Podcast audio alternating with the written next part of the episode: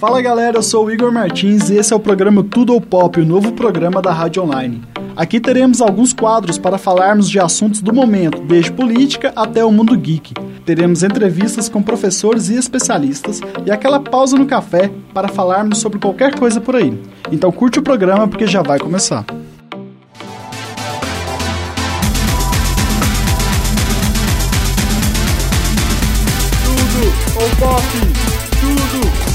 Tudo ou pop?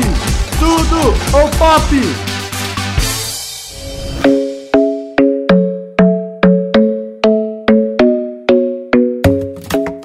Nos dias 6, 8 e 9 de maio, vai rolar a terceira edição do manifesto aqui na PUC São Gabriel. O evento, realizado pelos cursos de jornalismo e publicidade do campus, vai contar com palestras, oficinas, mostras, exposições e apresentações artísticas.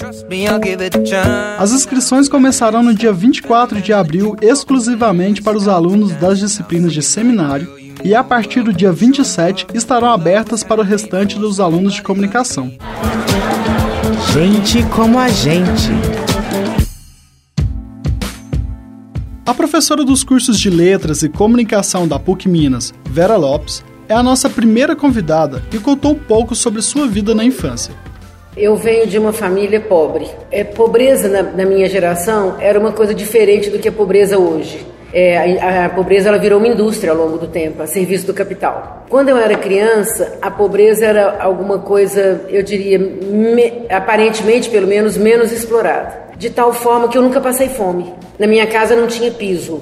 Sabe o que é vermelhão? O dia que meu pai expôs vermelhão no chão, minha mãe fez uma festa com suco de abacate, que tinha abacate no quintal, com pastel que ela fez. Só para você ver como a gente era, tinha uma vida assim. Eu não me lembro de comer carne quando criança, mas tinha frango porque tinha frango no quintal. Porco a vizinhança criava. E no, no Natal dividíamos as partes do, do, dos porcos que dona Mariquinha criava. É, eu morava numa casa muito simples. Minha filha, quando viu uma foto de quando eu era criança, ela falou: Mãe, eu não acredito que você morou numa casa como essa. Porque era uma casa pobre, de, sem pintura, de tijolo à vista, assim, porque não se tinha dinheiro. Mas eh, não havia essa questão do capitalismo, de querer ter, ter, ter. Não tinha brinquedo, por exemplo. Surgiu uma empresa chamada Brinquedos Estrela, quando eu já tinha, eu creio que uns 10 anos. Então eu passei uma infância brincando com coisas de quintal. Então esse desejo consumista não havia. E a minha casa tinha uma particularidade: tinha livros. Porque meu pai era neto bastardo, neto de escrava, mas eh, de uma, do, o, meu bisavô e avô dele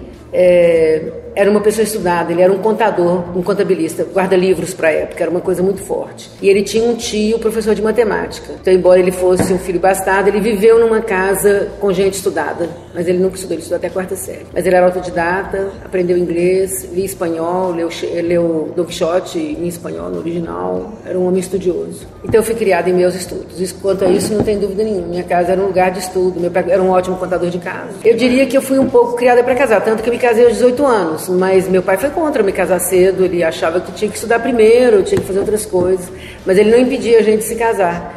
Mas só para você ter ideia, quando eu estava entrando na igreja, ele me, ele me disse: se você quiser não entrar agora, nós voltamos para casa e fazemos uma festa. E ele era um homem muito interessante, meu pai. Ele era um homem muito avançado para o seu tempo. Ele pode parecer retrógrado para vocês, mas ele era muito avançado para o tempo dele. E machista, como, como os homens de época e tudo mais. Mas eu fui criada para trabalhar, para ser independente, para ter o meu próprio dinheiro, para fazer as minhas coisas. Não fui criada para ser uma, uma mulher dependente, nada disso. Bom, eu, quando eu me casei, parei um pouco de estudar, porque me casei com um homem bastante machista, que não queria que eu estudasse. Por um tempo eu aderi a, essa, a, essa, a esse comportamento. Logo, é claro que foi fazendo falta, né?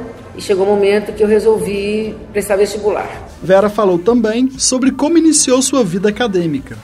Mas eu queria fazer jornalismo, não queria fazer letras. Porém, eu percebi que eu queria me divorciar já naquela época, com seis anos de casado. Já tinha uma filha né, nessa altura. E aí eu percebi que eu não teria campo de trabalho rápido se eu fizesse jornalismo. Então eu fui para letras para poder começar a trabalhar logo e poder me divorciar. E aí eu no terceiro, no quarto período de faculdade eu já comecei a trabalhar. É, não, eu comecei, eu estudei na USP. No meu último ano de faculdade eu ainda não tinha me divorciado. Meu ex-marido é, faliu, nós morávamos em São Paulo, ele faliu, nós viemos para Belo Horizonte. E aí eu fiz o meu último ano na UFMG. E aí eu já engrenei em trabalho. Eu vindo para cá e começando a trabalhar, eu logo me divorciei. Aí entrei na minha vida acadêmica. Eu comecei a fazer pós-graduação, fiz uma pós-graduação em produção de texto. Dali eu engrenei para o mestrado e aí já comecei a trabalhar na PUC. Eu tenho uma obra, uma pequena obra literária publicada e artigo eu tenho alguns. Eu não sou uma professora que tem muita publicação. Eu acho que tem uma algumas opções que você faz na vida ou algumas necessidades que te levam para determinado caminho. Para você publicar, eu acho que você tem que ter uma dedicação maior aos estudos e menor ao trabalho. Eu tive mais ao trabalho e menos ao estudo. Por questões mesmo de ser uma mulher sozinha, ter que educar meus filhos, e aí eu fui optando pelo trabalho e menos para o estudo. De uns anos para cá é que eu tenho me dedicado mais a fazer um estudo. Claro que eu sempre estudei, mas assim, um estudo meu de produção de artigos meus, de de reflexões minhas é mais recente. Assim. Eu, eu, diria o seguinte: o espírito da gente é mais ou menos o mesmo. Eu acho assim, o espírito da liberdade, o espírito da autonomia eu sempre tive. Eu só parei seis anos, mas naqueles seis anos foram seis anos de muita infelicidade, vamos dizer assim. Então a Vera de agora, ela é a Vera daquele tempo amadurecida. Eu acho que é isso que aconteceu comigo, eu amadureci. Porque quando a gente é jovem, a gente faz algumas coisas que até você trilhar o seu rumo mesmo, entendeu? O amor parece que tem que é daquele formato, parece que tudo te encaminha para aquilo. Você não faz exatamente, não toma muitas decisões. É muito mais um rumo que vai aparecendo. Depois você começa a pensar melhor, a escolher melhor. Eu acho que essa é a trajetória da vida de quase todo mundo. Você faz algumas coisas porque você é meio levado, depois você vai descobrindo qual é o seu caminho, com muitos erros. Eu acho que a gente erra muito, eu errei muito. A gente erra muito, acerta, aprende, depois você descobre que você não aprendeu nada, você volta lá atrás, sabe? Eu acho que a gente não é muito. não tem esse percurso tão linear e tão perfeito assim. Sobre questões atuais de política, a professora deu sua opinião sobre as reformas da Previdência e do ensino médio. Bom, a gente está vivendo um, um, momento, me parece, de muito conservadorismo. E as forças liberais estão muito fortes. Teve um certo descanso, assim, no, nos governos Lula e Dilma, mas não teve um descanso. Eles não estavam dormindo, eles estavam apenas esperando para dar o bote. Eu acho que eles não esperavam que o governo Lula é, desse os passos que deu. Eu acho que eles pensavam que o governo Lula não daria certo em nada. E ele deu, inclusive, fazendo conchavos mesmo, com bancos, com empresários. O Lula, eu acho que ele é um democrata e, portanto, ele faz movimentos com todos. Ele, nós nunca fizemos uma revolução, isso aqui não é Cuba, não sei se para o bem ou para o mal, no meu ponto de vista, para o mal. Né? A gente não fez, uma, não fez uma revolução, não temos esse espírito de fazer uma revolução e mudar tudo. Então, nesse movimento de quando você não muda tudo repentinamente, tudo vai muito aos poucos. Então, se você pensar no, no, no, período de governo Lula e Dilma, houve muita mudança, mas não, não houve mudanças radicais, de tal maneira que a direita pôde emergir e o conservadorismo vem. Pessoas que, inclusive, usufruíram muito do governo PT, quem tem ProUni, quem tem cotas, né? pessoas que que deveriam entender é, que essas cotas e, e, esses outros privilégios conseguidos, alcançados, foram um processo de resultado de um processo de luta das pessoas junto com o Lula, mas as pessoas construíram isso, não foi uma coisa que veio presidente. Né? Eu sou a favor de uma mudança radical, mas eu sei que ela é inviável, ela é utópica, ela não é de interesse. Né? E a reforma da Previdência, ela atende ao movimento liberal, é de tal forma que você imagina quando você tem essa estrutura desse país com todas as melhoras que houve do governo Lula e Dilma, as pessoas pobres vão, vão trabalhar até os 74 anos, como assim? Para ganhar o quê? Entende? Então, os bancários, os fisioterapeutas, os psicólogos, os professores, os trabalhadores do campo, os trabalhadores domésticos. Estou pegando alguns, alguns segmentos que ganham pouco em relação, a, por exemplo, a um médico, né? que vão sofrer terrivelmente e sem e, e tudo se privatizando, SUS se anunciando para se privatizar, universidades federais para se privatizar, a reforma no ensino tira o aluno da noite da escola, com tantos trabalhadores, quer dizer, vão estudar quando? Não vão estudar, é um retrocesso muito grande. Não estou tendo déficit nenhum. A gente tem vários analistas, estudos da UERJ, da UFMG, que apontam que, que essa conversa é uma fraude. É, na verdade, um bom gestor, ele distribui renda, ele distribui o dinheiro. Então, ao invés de você canalizar, por exemplo, o enorme, o enorme imposto que a gente ganha nesse Brasil, favorecendo ricos, é só você favorecer o outro lado. Então, essa escolha, nós temos um país, se eu não estou enganado, dado esse, 51% das terras do Brasil estão na mão de 48. O que nós temos não é déficit de previdência, é injustiça social que, que neste momento parece que há um segmento forte que quer é, arrastar mais fortemente isso. Primeiro que ela é uma reforma que vem de baixo, é uma reforma instituída pelas elites e, se, e ela, tem, ela tem práticas deploráveis, como essa, por exemplo, de o, de estudante da noite não ter como estudar, porque o tempo de, de permanência na escola é um tempo longo, 14 horas, e ele não tem como fazer isso.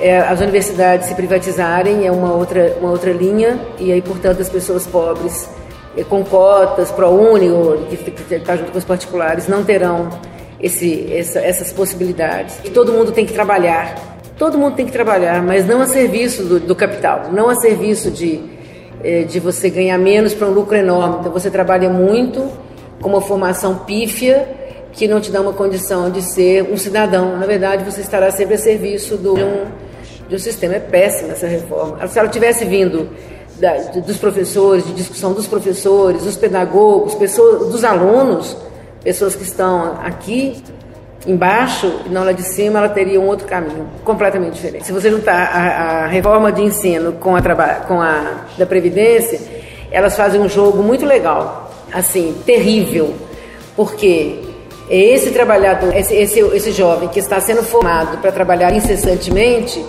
é aquele que não vai ter nenhum tempo disponível para se aprofundar em estudos, para ter continuidade nos estudos, para ter lazer, porque junto com tudo isso veio a flexibilização do trabalho. Flexibilização, vou te dar só um, só um, um, elemento. É, o trabalho de 12 horas, é, é, ele é a maior possibilidade do que a de 8. Soma 12 horas de trabalho, com 8 de sono, se é que você terá, com 4 para trânsito, almoço, e tudo mais. Ou seja, é, o, o estudo ficará mesmo na mão de um pequeno grupo, como era antes, é porque vocês são jovens, eu acho que vocês não têm percepção de como era antes. Eu trabalho nessa universidade aqui há quase 25 anos. Então era impressionante como você tinha uma, uma elite mesmo predominante. Havia em Belo Horizonte é, é a, a PUC, a UFMG, que eram as grandes universidades, e com um número enorme de vestibulandos e poucas vagas. Então era realmente um trunfo entrar na universidade. Pobre não estava nesse, nesse meio. Não tinha pobre, não tinha negro. Era, era, era em menor número. Então, é, essas coisas todas estão se casando. A reforma na educação e a reforma da Previdência e a reforma trabalhista, elas, elas se juntam, elas, elas são completamente coesas para formar trabalhadores explorados sem chance de mudar essa sua condição, porque ele não vai ter como estudar, não vai ter tempo para estudar, ele vai ter tempo para trabalhar e sobreviver, para nunca se aposentar. Agora, para falar a verdade, eu acho uma burrice tão grande, porque ganha, quem ganha com isso? Até o capital perde com isso. O legal é só você ver como, como, por mais que você seja contra algumas coisas do governo Lula, como o dinheiro rodou no governo dele. Mais emprego, mais venda, mais compra, mais consumo. Isso interessa ao capital, não interessa a mim que sou de esquerda, mas isso interessa ao mundo do capital. Eles estão fazendo é, essa, essa síndrome da exploração, sabe? Essa síndrome de você ter que gente a seu serviço é, a esposa do Temer, ela não fala que ela tem trabalhador doméstico em casa, ela fala que ela tem serviçal, os meus serviçais. Você tem pessoas para te servir. Eu estou na PUC, eu não estou para servir a PUC. Eu estou aqui pra, como trabalhadora da PUC. Não estou servindo a PUC. Eu estou trabalhando, construindo a PUC, a PUC contribuindo para minha construção. Não estou servindo ninguém. Mas ela, ela usa. Esse, as palavras dizem muito, né? Eu acho que ela é uma coisa de. Olha, meu pai era um homem de, de, de direita. Meu pai, a princípio, foi a favor do golpe militar. E, ao mesmo tempo, é, ele era um homem de um espírito de justiça acentuado. Tanto que, ao longo da vida, ele foi se decepcionando com golpe, com tudo. Ele foi se decepcionando e chegou no final da vida, ele não, não acreditava em política nenhuma mais. Mas eu fui, foi, eu fui criada pensando muito na. me produzindo muito na justiça e na ética. Muito, assim, era uma coisa muito acentuada na minha família. Então, eu acho que tem uma coisa de espírito, de formação. E acho que a literatura me jogou muito para isso, porque talvez eu tivesse ido para uma área é, da economia, por exemplo, eu fosse, eu tivesse me tornado uma pessoa de direito. Mas eu caí justo na literatura.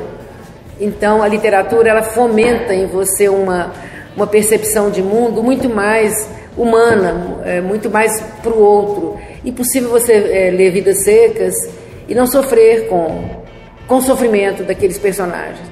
Muito difícil você ler São Bernardo e não entender o latifundiário no seu lado humano. Estou é, pegando Graciliano Ramos porque ele era um comunista, né? É, então a literatura eu acho que ela me salvou de um mundo de um mundo perverso assim da exploração, me jogou no mundo das humanidades. Então, acho que, que, houve um encontro, assim, daquilo que eu, que eu tive de formação, de percepção do outro. Só para poder situar, meu pai, quando nós nos mudamos para Betim, eu tinha um ano, portanto, há 60 anos. Meu pai e minha mãe foram o primeiro casal, ele, ele abriu uma pequena loja, a vender as prostitutas da cidade. Elas tinham que comprar em Belo Horizonte, ninguém vendia para prostituta. É, tinha, havia as quermesses de igreja, elas não podiam participar das quermesses. Então, minha mãe recolhia... É, as prendas delas e levava para a igreja, porque elas não tinham esse acesso. Então, ao mesmo tempo que eu tinha um pai de direita que acreditava, por exemplo, na meritocracia, eu fui criada percebendo quem era, quem era o outro, é, numa, numa, certa busca de igualdade. Meu pai alfabetizou muitas pessoas, é, havia uma, uma coisa mais nesse sentido na minha casa. E junto com isso, a literatura veio me abraçando, eu acho, né? Depois as pessoas com quem eu convivi, eu eu convivi na igreja, não, não, não tem religião nenhuma, mas eu convivi na igreja católica, formada, estudei no Colégio Pio XII durante muitos anos, e eu acho que uma leitura evangélica cristã, de verdade, ela é, ela é muito humanista, ela é muito na linha do, do Papa Francisco de agora, dizer, uma, uma leitura que mostra um, um cristianismo que quer a divisão dos bens, que quer a igualdade, que quer a bondade. Eu acho que teve uma mistura assim, de coisas, literatura e uma formação católica do lado positivo dela. Depois li muito sobre a Igreja da Libertação, nos anos em que ela atuou com bastante força. Acho estudos de história, eu acho que o estudo me ajudou muito a, a me encaminhar para para essa linha de esquerda. E ela virou meio que uma alma minha, por isso que muitos alunos falam que eu fico falando de política na sala de aula. É porque é impossível você letrar uma pessoa sem que seja politicamente. Não existe nenhum tema que não seja político. Eu posso até fazer de conta, eu vou para o quadro e posso escrever na hora de ensinar análise sintática é, João se encontrou com Carlos e foram viajar. Mas eu posso muito bem dizer que o Bolsonaro produz preconceitos e com esses preconceitos ele pretende chegar à presidência da República. Então são duas frases que têm coordenadas aí. É só você escolher o que você quer pôr no quadro. Eu prefiro a segunda. Pois eu não tenho assim, função política na universidade, não tenho cargo, nada disso. Sou uma professora, adoro, adoro esse papel, adoro trabalhar nessa universidade, porque ela me permite atuar politicamente, por exemplo. Nunca fui, nunca fui condenada por isso, pelas minhas posturas, nada disso. Recentemente, Vera Lopes apresentou sua tese de doutorado e hoje é doutora pela UERJ.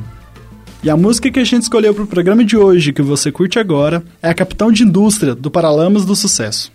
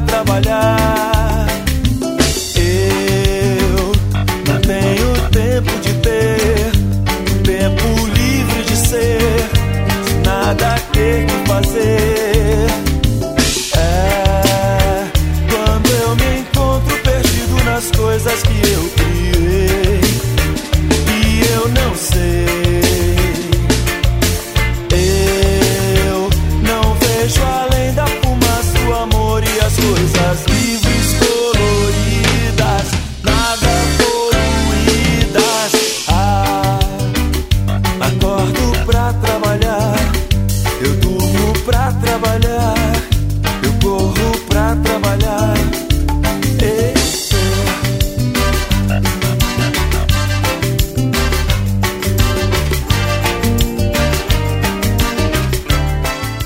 E então, pessoal, o Tudo ao Pop é uma produção aqui do Lab SG voltada para assuntos do campus. Acompanhe a página do Lab no Facebook e as nossas redes sociais. Até o próximo programa!